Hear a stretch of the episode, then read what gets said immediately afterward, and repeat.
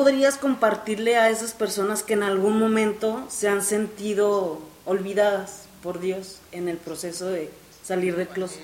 Jesús dice que te portes bien. Pero si se lee al fondo, se, ve, se da cuenta que realmente no es una preocupación de la Biblia que te portes bien.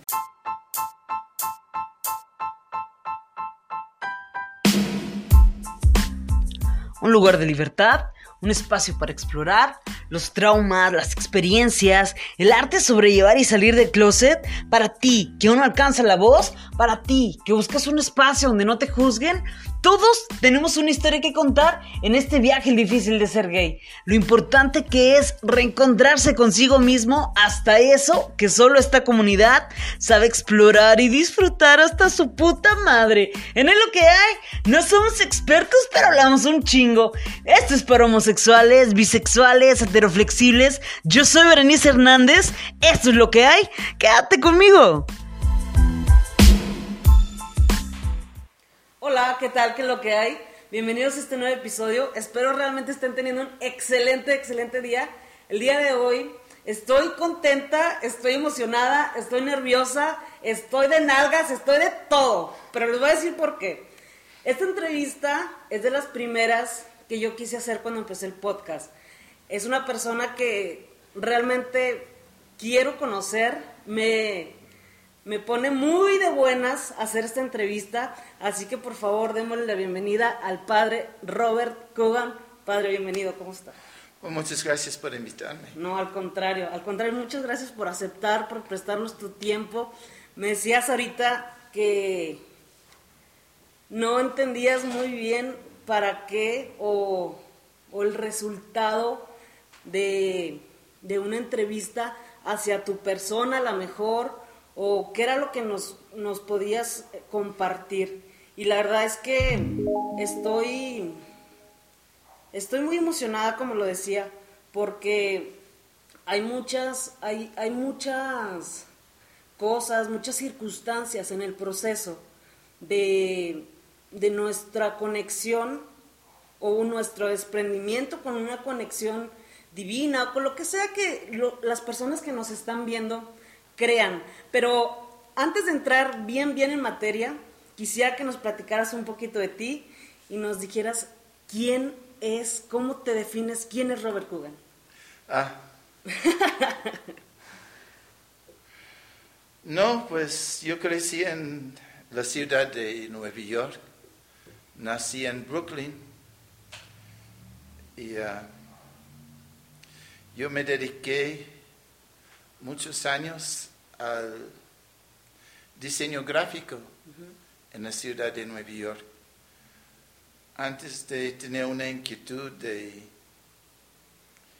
de servir a Dios y uh, eventualmente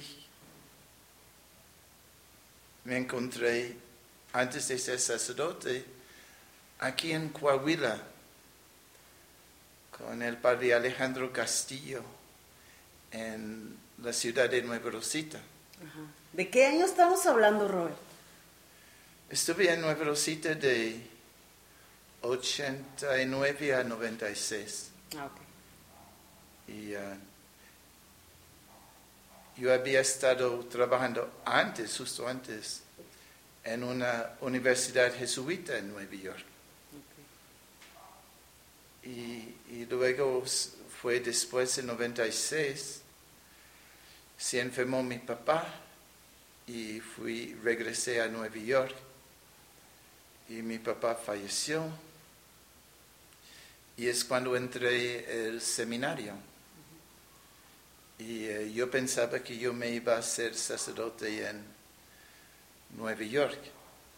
Pero después de mis años en México quedé con la inquietud de, de regresar. Entonces yo pedí de don Francisco que me acepta como candidato, don Francisco Villalobos, y él me aceptó, pero justo después se jubiló y entró don Raúl, él es quien me ordenó en 2001. Ah, ok, ok. y ya tengo desde aquel entonces aquí en la diócesis. Y durante 17 años, wow, ah, he, he sido el ah, ah, capellán de los penales, trabajando con los hombres y las mujeres que viven en, el, en los penales. Los penales.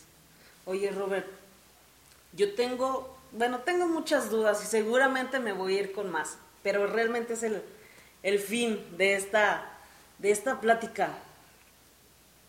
Tú, bueno, como, como ya te platicamos, el podcast este, tiene una temática homosexual, gay, y está todo dirigida a toda la, a la comunidad. Y como te decía, en el proceso, este, siento que nos desprendemos un poquito de, de esta conexión. ¿Cómo, ¿Cómo lo has vivido o cómo lo has visto en, en la comunidad? Bueno, ah, todavía cuando estuve en Nueva York y trabajando en el diseño gráfico, ah, tuve la oportunidad de hacer unos trabajos por un, gran hombre, Jim Farrar, ah, uno de los ah, activistas gay desde, desde la noche de Stonewall, de la primera noche de Stonewall. Él ya era activista en muchas áreas. La comunidad gay era una comunidad escondida, discreta. Y ah, en la noche de Stonewall sabemos que las personas que juntaban en el bar Stonewall, que era un antro de lo peor, ah, por mayor parte eran travestis, de hecho. Y se rebelaron en contra del maltrato a manos de la policía. Y de pura ocasión, Jim Farad estaba pasando la, la plaza en la calle Christopher ah, cuando, y notó todo este alboroto y reconoció la potencia y fue al teléfono de, de monedas, porque en aquel entonces lo que había, y ah, habló con varias personas activistas diciendo, mira las, las personas, estos travestis y homosexuales, se han levantado en contra del maltrato de parte de la policía. Tenemos que ayudarlos en las varias actividades en que él había estado participando o los grupos con quien él tenía relación, ninguno quiso ayudar a los homosexuales. Es cuando él reconoció tenemos que organizarnos nosotros mismos, nadie nos va a ayudar. Y así él y varios otros empezaron en la ciudad de Nueva York, allá en, al final de 69, inicio de 70, ya iniciaron el, el movimiento de reconocer la dignidad de las personas discriminadas por su orientación sexual. Entonces, desde aquel entonces he sido muy consciente, porque años después, ah, como en 76, 77, es cuando yo conocí a Jim Foray. Él era, él era un anfitrión de los antros más de moda de Nueva York en aquel momento. Y ah, yo tuve contacto con él por el diseño de la publicidad. Es cuando empecemos a conocer. Yo no sabía en aquel momento de su historia, pero más y más que descubrí, no puede ser. Hasta en un momento tuvo que decirme, relájate, cálmate, te pones muy nervioso, soy solamente un ser humano, no me pones en un pedestal. Es como yo ahorita. Y luego tuve la oportunidad de, en el diseño, trabajar ah, freelance. ¿Quién sabe cómo se dice en español freelance? Pero en unos ejemplares de la revista Interview de Andy Warhol, que ah, todo el mundo sabe que Andy Warhol era homosexual. Lo que muchos no saben es que era católico, muy devoto y fue a la misa, pues casi dicen que es alien. que es una alien del espacio, por nada, por nada, aunque sí tenía una, presentó una imagen al mundo, pero era muy devoto en su fe y era muy tolerante de personas bien extraordinarias en su comportamiento, pero no tenía tolerancia con católicas, personas católicas que no respetaran su fe. Eso es donde él puso un límite. Y era, le gustaba una iglesia polaca, este, era de ascendencia polaca. Y había una iglesia polaca en la calle 5 en Nueva York, donde él, él fue los, los domingos a la misa. Y cuando la publicidad era tanto que no lo dejaban mover libremente, ah, por lo menos hizo visita en la iglesia en los momentos cuando no había nadie, para no molestar a la congregación. Entonces eso era mi experiencia creciendo. Siempre con, o sea, siempre con, con, personas a lo mejor con diferente tipo de, de preferencias sexuales, pero ¿crees que siempre las personas con las que te rodeaste o los casos a lo mejor en los que más pusiste atención eran de personas muy devotas que no les impedía absolutamente nada sus preferencias, pero ellos seguían con mucha fe en, en su religión, no sé, eso es, bueno, lo que yo entiendo de lo que me dices, pero no, no quisiera verlo como algo negativo, uh, el, el proceso que vivimos, porque seguro cada quien tiene su proceso, o qué podrías compartirle a esas personas que en algún momento se han sentido olvidadas por Dios en el proceso de salir del closet. Pues bien, reconocemos que en el camino espiritual de nosotros, los seres humanos, todo empieza con el deseo de tener una vida con sentido. Nunca he encontrado una persona que no está buscando una vida que tiene sentido. A veces las formas en que una persona busca eso son muy equivocadas y hacen mucho daño. Y a veces una persona en su búsqueda encuentra que un camino que le interesa, como el camino de la religión, el camino ha sido adueñado por personas que creen que, que tienen posesión del camino y pueden cobrar una tarifa. Y uh, es interesante, cuando se lee los evangelios se da cuenta que Jesús no tiene la menor interés en las personas uh, que se creen dueños de la religión. De hecho, los desprecia. Su interés son las personas que han sido lastimadas por la crueldad de la sociedad. La sociedad ha seglado la sociedad religiosa, a las personas dañadas. Eso es donde Dios tiene su, Jesús tiene su preocupación.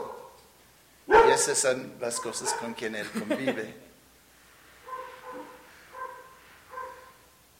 Y uh,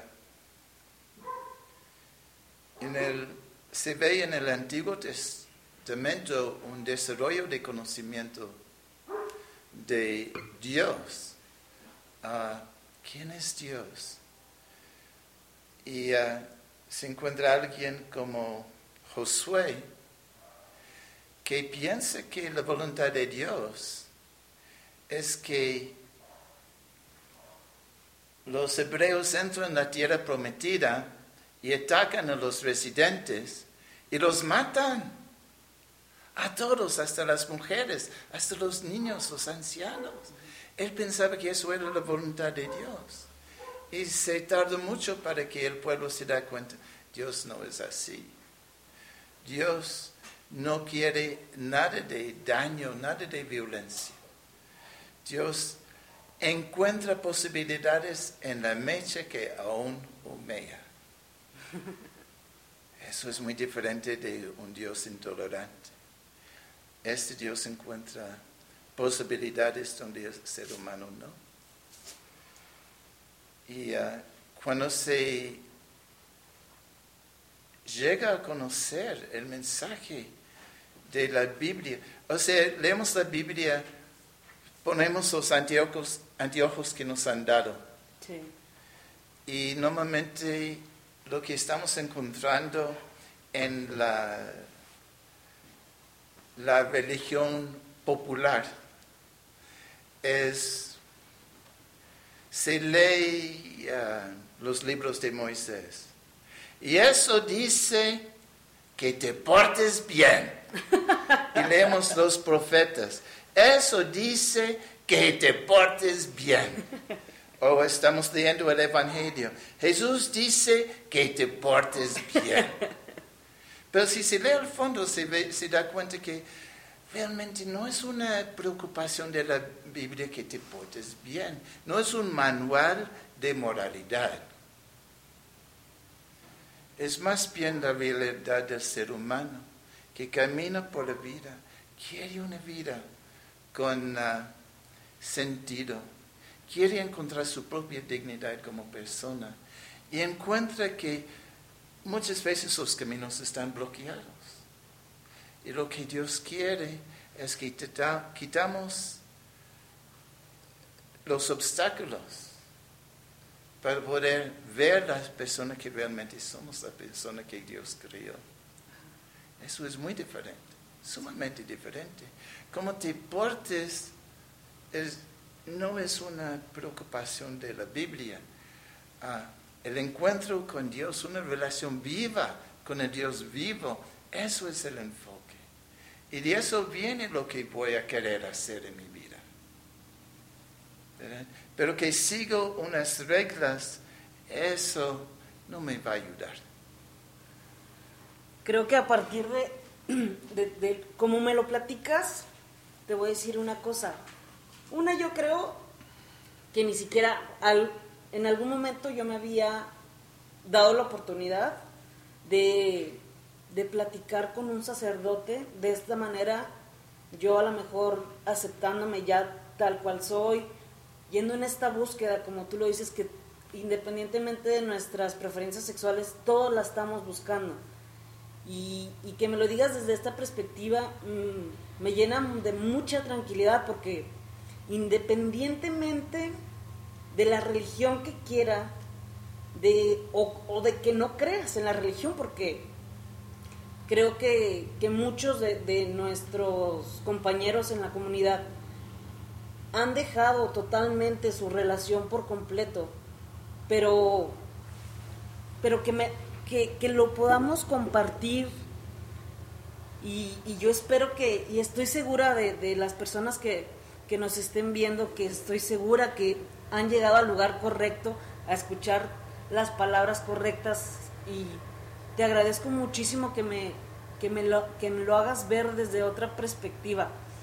Te soy sincera, he leído muy pocas veces la Biblia y últimamente en uno y otro libro que, que he leído, yo escucho más, prefiero escuchar audiolibros en muchos, me he encontrado muchos pasajes de la Biblia que me encantan, me encantan de verdad. Y a partir de eso es cuando empiezo yo como que a, a buscar en estos temas.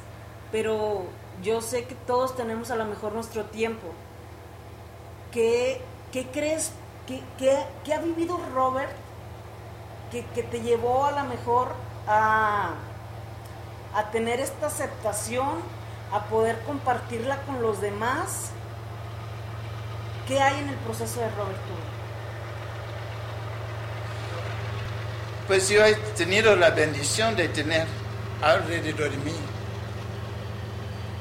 a personas de mucha fe que uh, sí reconocieran la importancia de respetar la dignidad de los demás y sí la dignidad de las personas olvidadas.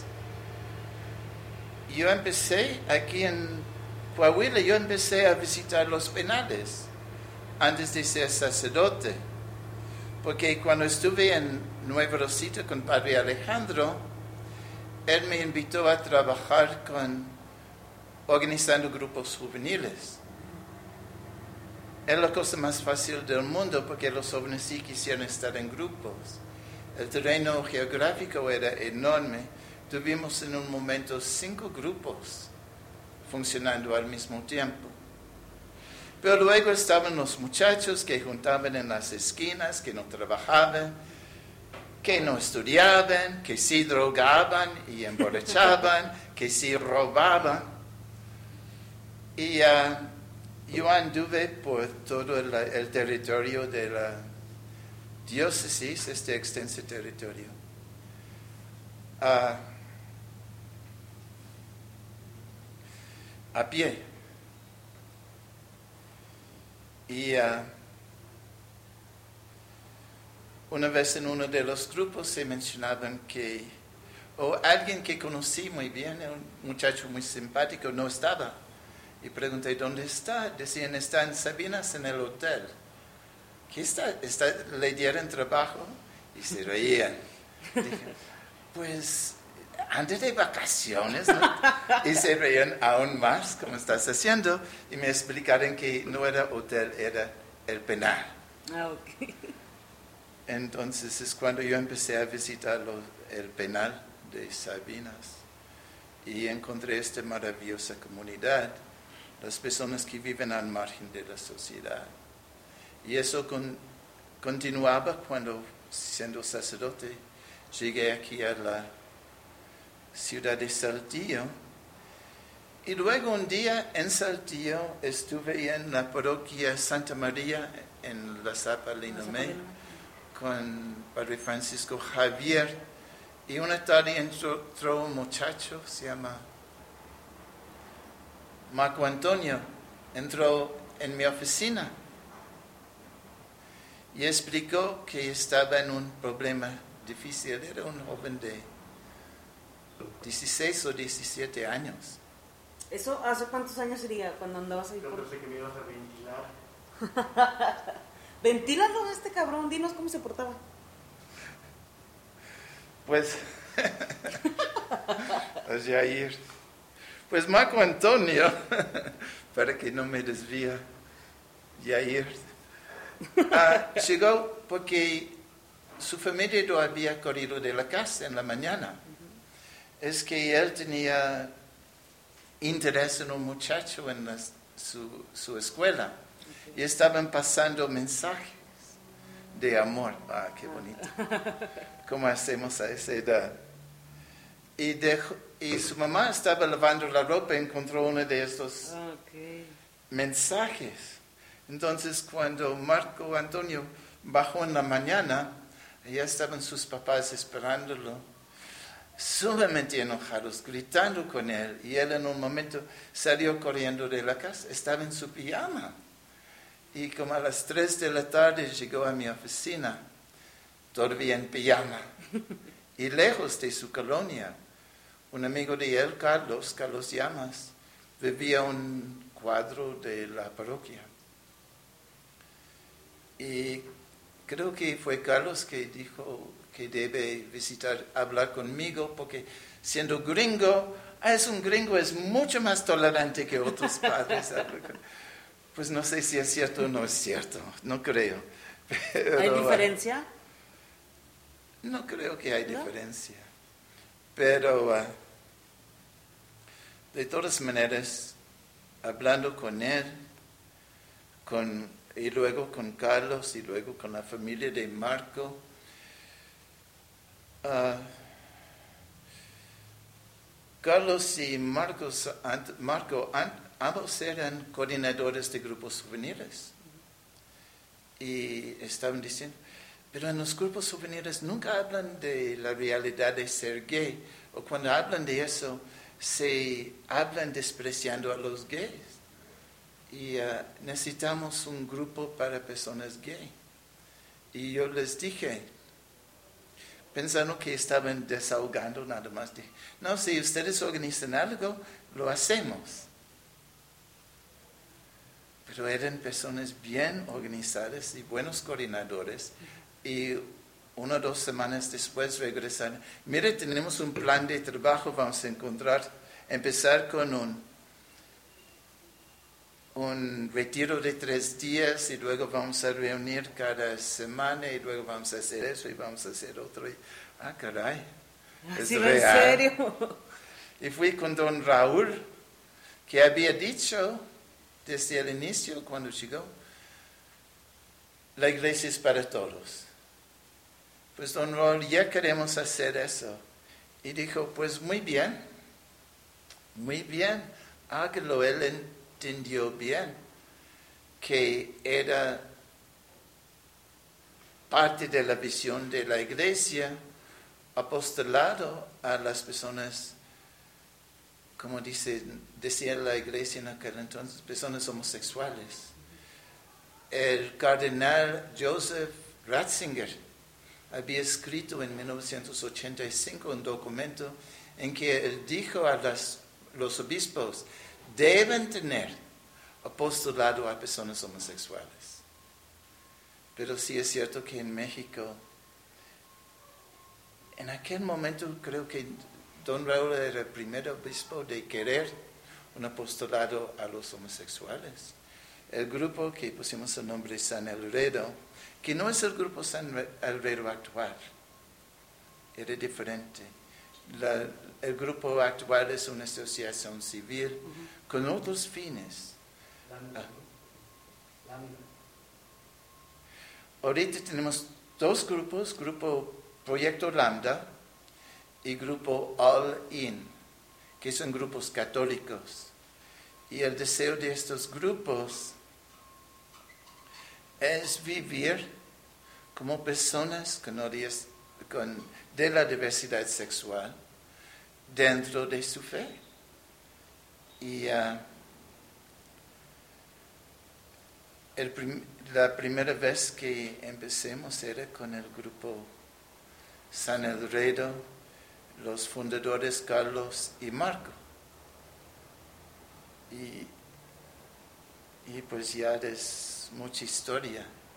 La, la tolerancia de la comunidad gay en Saltillo, en la sociedad, quedó transformado por el las actividades de estos muchachos y, su organización.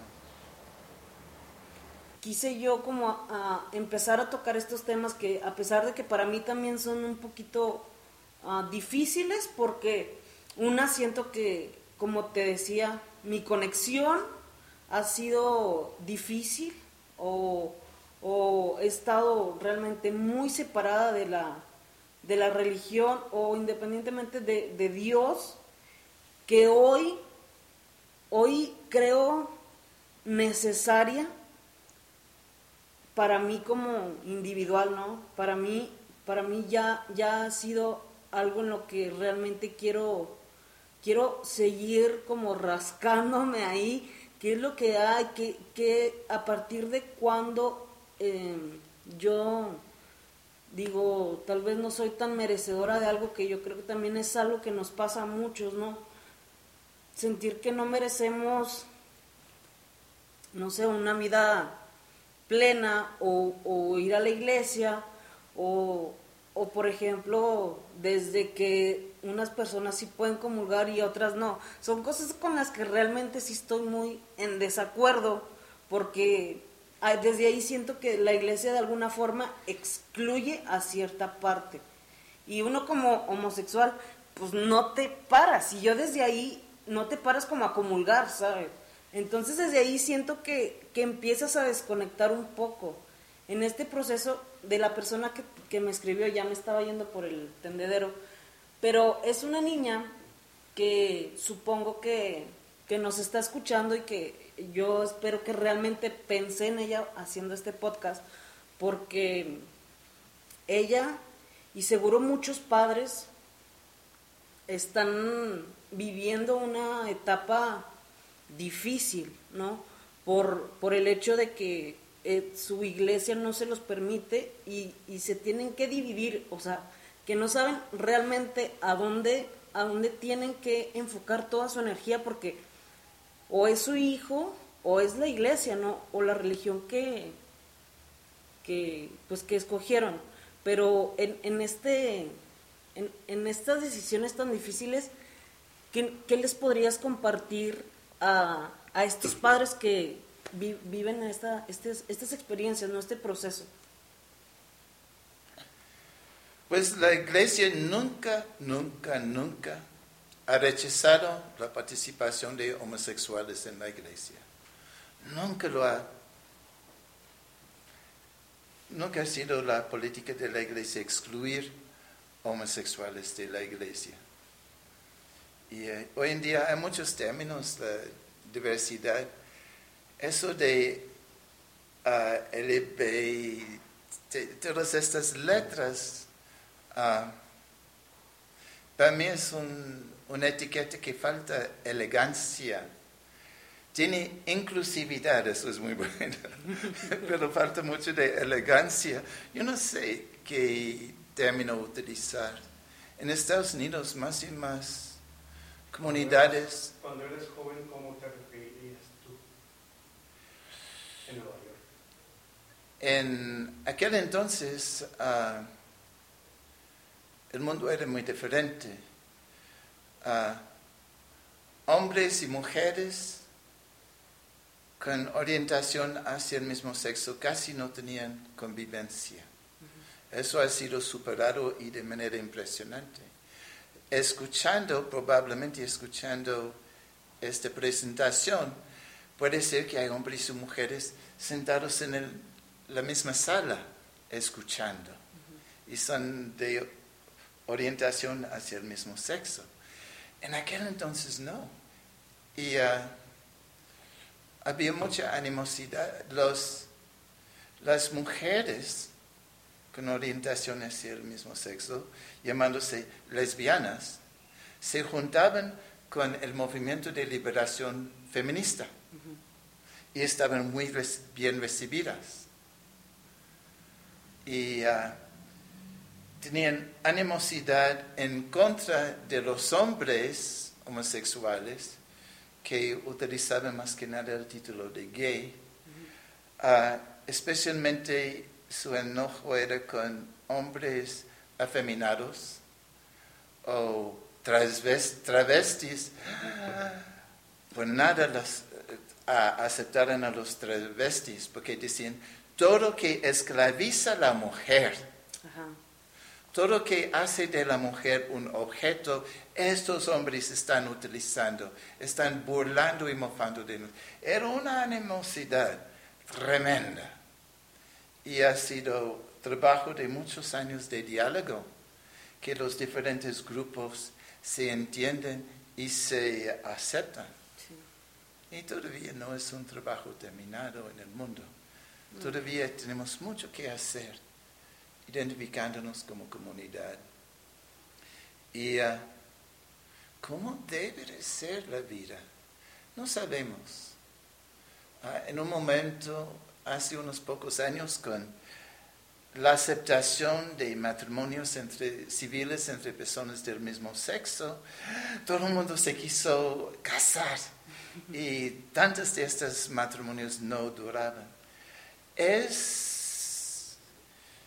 hay un peligro fuerte si se empieza a decir, no, homosexuales deben fingir sea una copia burda de heterosexuales. Y si no lo hacen, son personas inmorales. Pues no, no, no, no, no, no, ya, ya, ya, ya, no. Eso no es. Pero se ve que si se pone enfoque, pues que se case, por lo menos que se case. Por lo menos no anden por aquí para acá. Pues, ¿a dónde vamos? Para mí son preguntas que no tienen respuesta. Pero tu pregunta era dentro de la iglesia. Reconocemos varias cosas. Primero, el último árbitro de comportamiento es la conciencia, la conciencia del individuo. La enseñanza moral de la iglesia es una visión de personas nada estúpidas y no son personas intolerantes, es una visión de una manera de vivir que es la mejor manera de vivir. Y cuando uno, aparte de eso, cuidado, nosotros vamos por la, la vida una vez. Hay mucho que desconocemos. La enseñanza de la iglesia está cimentada en dos mil años de experiencia. Y personas en siglos diferentes han compartido sus, sus opiniones y sus observaciones y sus experiencias a la presentación moral de la iglesia. Pero ya llegamos a algo sumamente importante.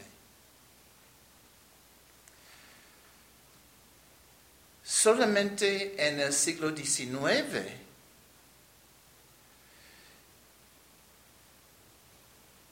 empezaron a descubrir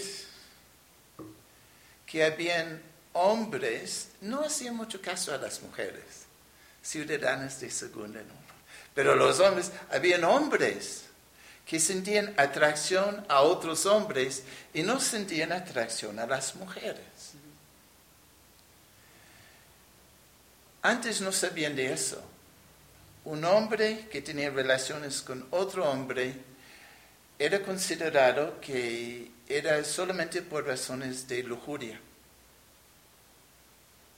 Y por alguna razón uh, era más fácil con otro hombre que con una mujer, pues bien.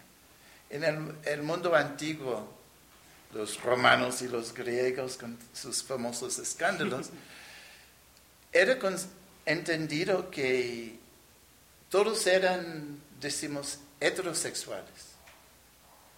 Pero no siempre era posible que un hombre tenga relaciones con otra mujer. Entonces, cuando tenía ganas, a veces lo hacía con otro hombre, por razones eróticas o lujurias. En el siglo XIX se em, descubrió, por eso la iglesia nunca habla de la Biblia nunca habla de la homosexualidad, porque no tiene el concepto de una persona con su orientación básica, es atracción hacia personas del mismo sexo. No tenían este concepto. Y que puede ser que no sienten nada de atracción al sexo opuesto. No les ocurrió cuando en el libro de Levítico o en cuando Pablo habla, nunca, primero, no existe en aquel idioma, en griego, no existe la palabra homosexual. Cuando en tu Biblia dice homosexual es una mala uh, traducción. Gracias, mi, mi traductor. Robert, ¿qué nos podrías platicar de Pablo Apóstol? Pues lo que quieres saber no es de Pablo Apóstol, sino su comentario que los homosexuales no van al cielo. Ajá. ¿No voy a ir al cielo? Pablo, primero, en los tiempos de Pablo, no había el concepto de hombres o mujeres con orientación hacia el mismo sexo. Pensaban que todo el mundo era heterosexual. Y pensaban que hombres que tenían relaciones con otros hombres lo estaban haciendo simplemente por razones de lujuria. ¿Quién sabe? Tal vez sí, tal vez no. Y que hombres con manerismos afeminados, que era una manera de manipular a otros hombres a tener relaciones con ellos por razones de lujuria. Hoy en día entendemos que hay personas, hombres y mujeres, que tienen identificación con su propio sexo y atracción a su propio sexo. Y hombres y mujeres que tienen identificación con el sexo opuesto y orientación hacia el mismo sexo. Si yo crezco como niño y mi modelo de comportamiento es mi mamá, y veo la televisión y estoy fijando en las actrices como modelos de cómo actuar. Mi forma de actuar desde la niñez va a ser algo afeminado. O una mujer que su identificación desde niña es su papá, va a salir con actitudes más masculinas. Pero Pablo no sabía nada de eso. Lo que dijo Pablo es que no se, no se hace estas cosas para satisfacer, satisfacer la lujuria. Eso era su problema o su preocupación o la lujuria. Y creo que estamos de acuerdo. Nadie debe hacer objeto de satisfacción de la lujuria de otra persona. Nadie es una muñeca para manipular. Totalmente. Entonces estamos de acuerdo con Pablo. Y de hecho, pero él estaba enfocando en estos aspectos que él interpretaba como este hombre, pensando en hombres, este hombre está manipulando la situación por su lujuria. Y dijo, eso está mal. Pues estamos de acuerdo, está mal, está mal. En el siglo XIX es cuando empezaron a descubrir que existen personas y su orientación es hacia personas del mismo sexo y no tiene interés en una relación sexual con personas, no les apetece nada, personas del sexo opuesto.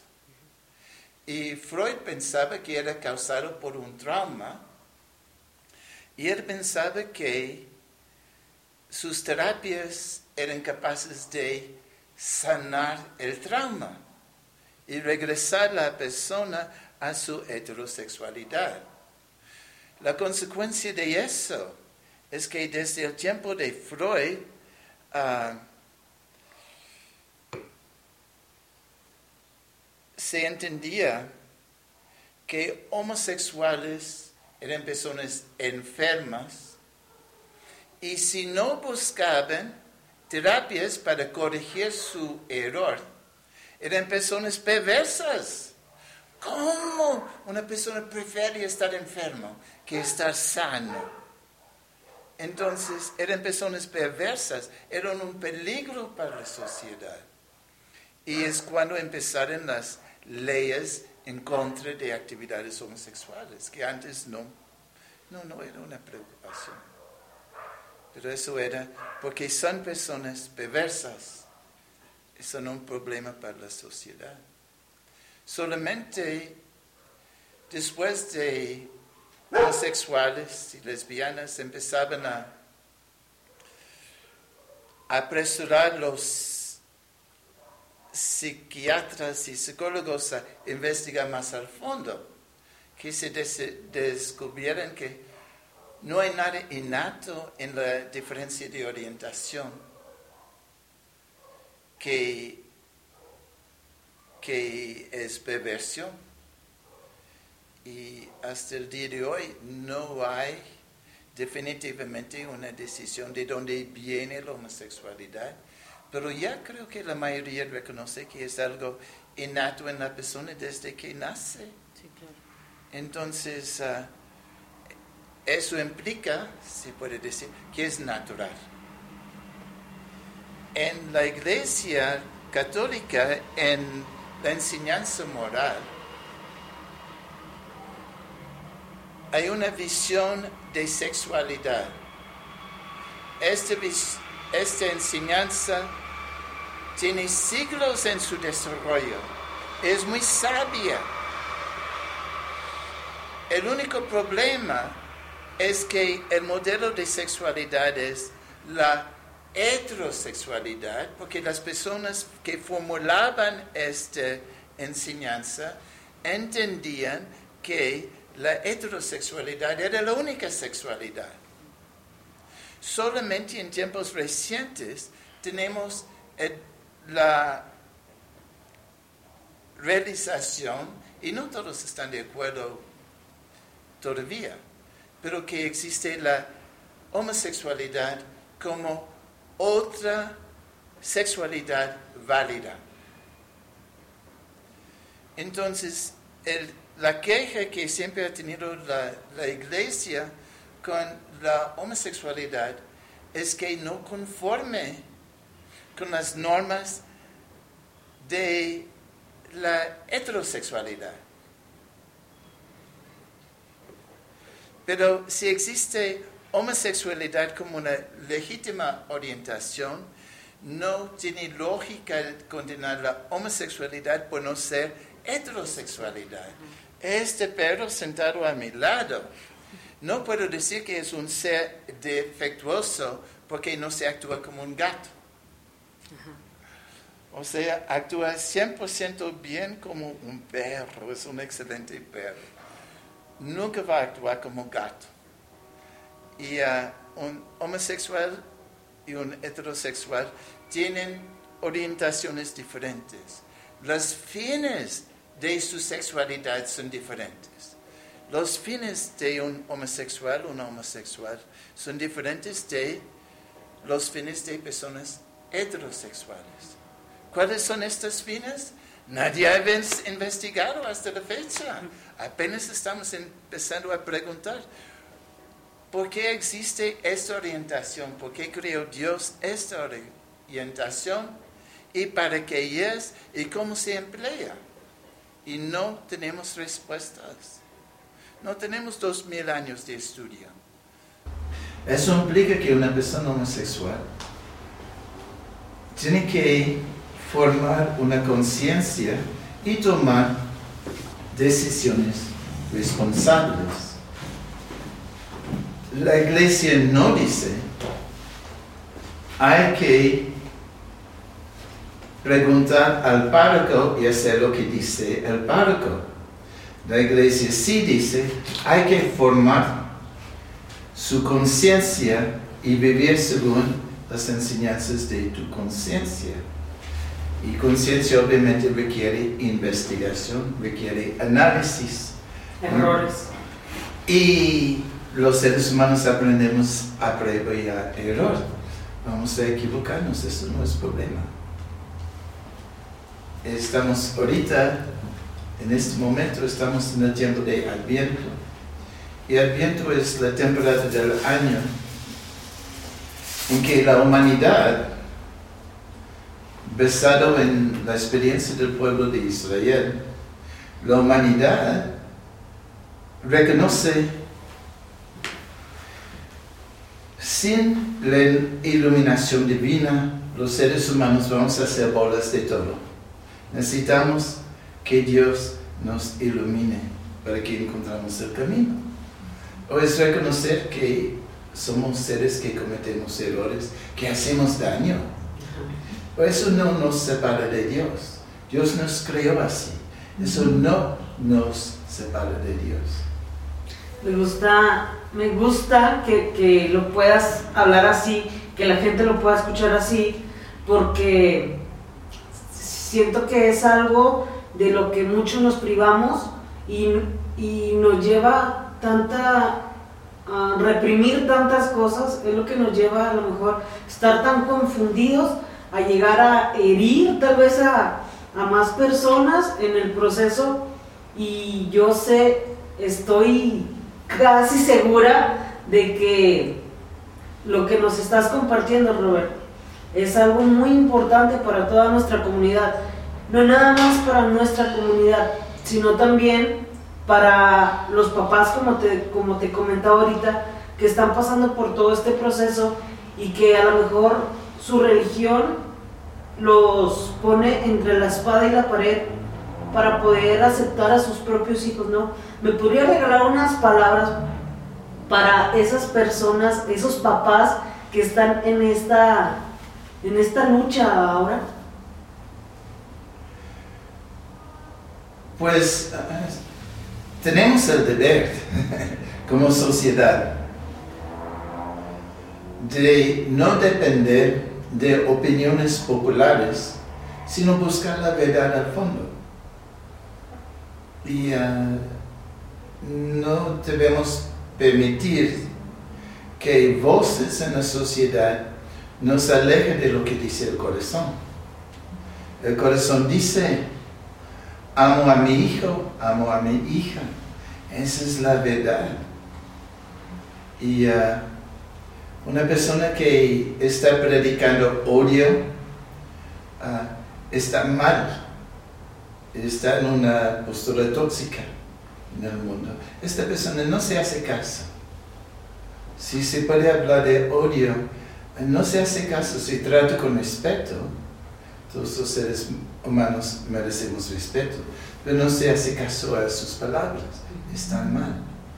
Por igual, ya para cerrar, este, la, la parte de la religión es algo, es una cosa, pero la, la parte de la conexión que podamos nosotros tener con Dios, la relación que nosotros nos demos la oportunidad a lo mejor de no centrarnos en tanto odio de parte de algunas religiones o de, o de cualquier persona, no importa que sea lo que te haga sentir excluido, me gusta que hayas venido a este espacio porque creo que lo tenemos y nos hemos enfocado mucho en, en la otra parte, ¿no?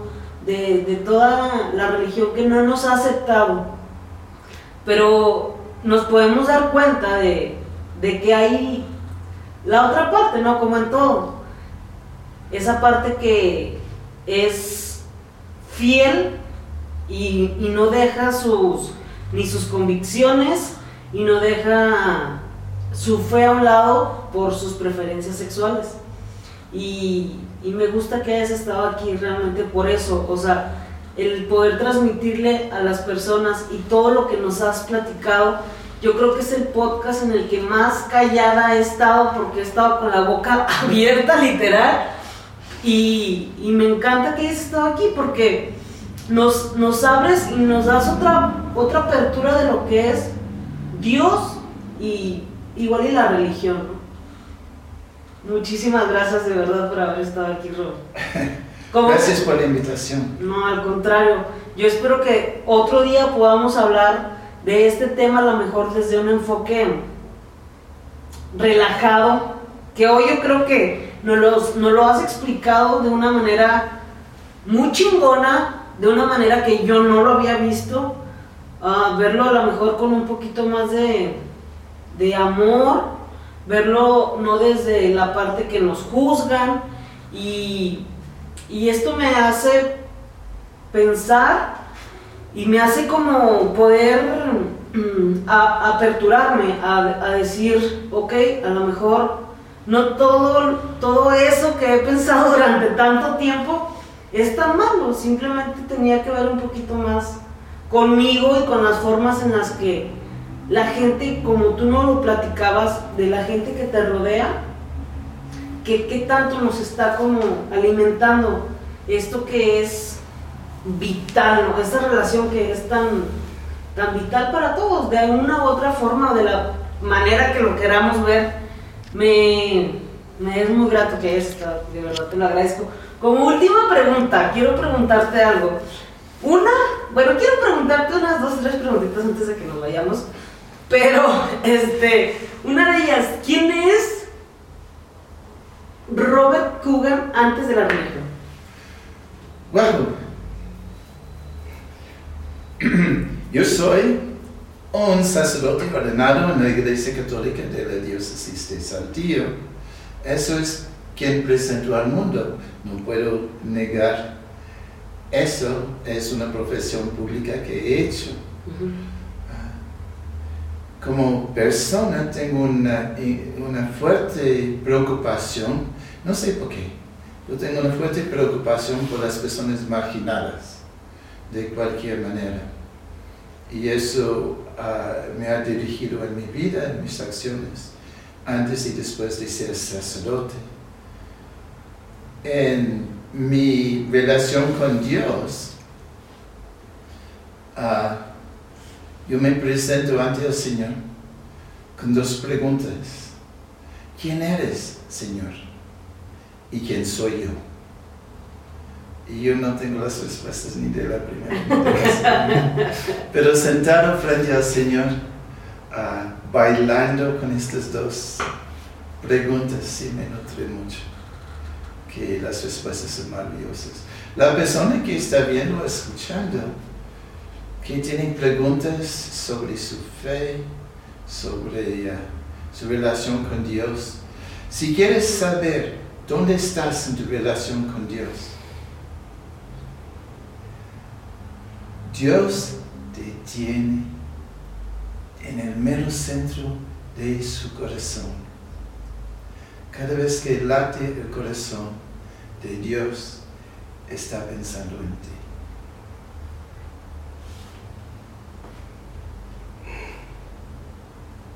Gracias, muchísimas gracias por esas palabras. Yo sé que digo, hubo un silencio precioso en este lugar. Yo no sé si todo lo pudimos percibir, pero te lo agradezco infinitamente. No olviden vivirlo, sentirlo y agradecerlo. Recuerden que se puede ser feliz cuando se vive descuadrado. Por favor, les vamos a dejar todas las redes sociales del Padre. Vienen todas nuestras redes. Síganos en YouTube, en Spotify, en Facebook, en Instagram. Les vamos a dejar aquí toda la información. Este, también nos pueden encontrar en Patreon, ¿sí? Y le queremos agradecer enormemente a Chess Life que nos ha prestado parte de su música para poder hacer el cierre de este video. Así que tengan un excelente día. Nos vemos hasta la próxima. Muchísimas gracias.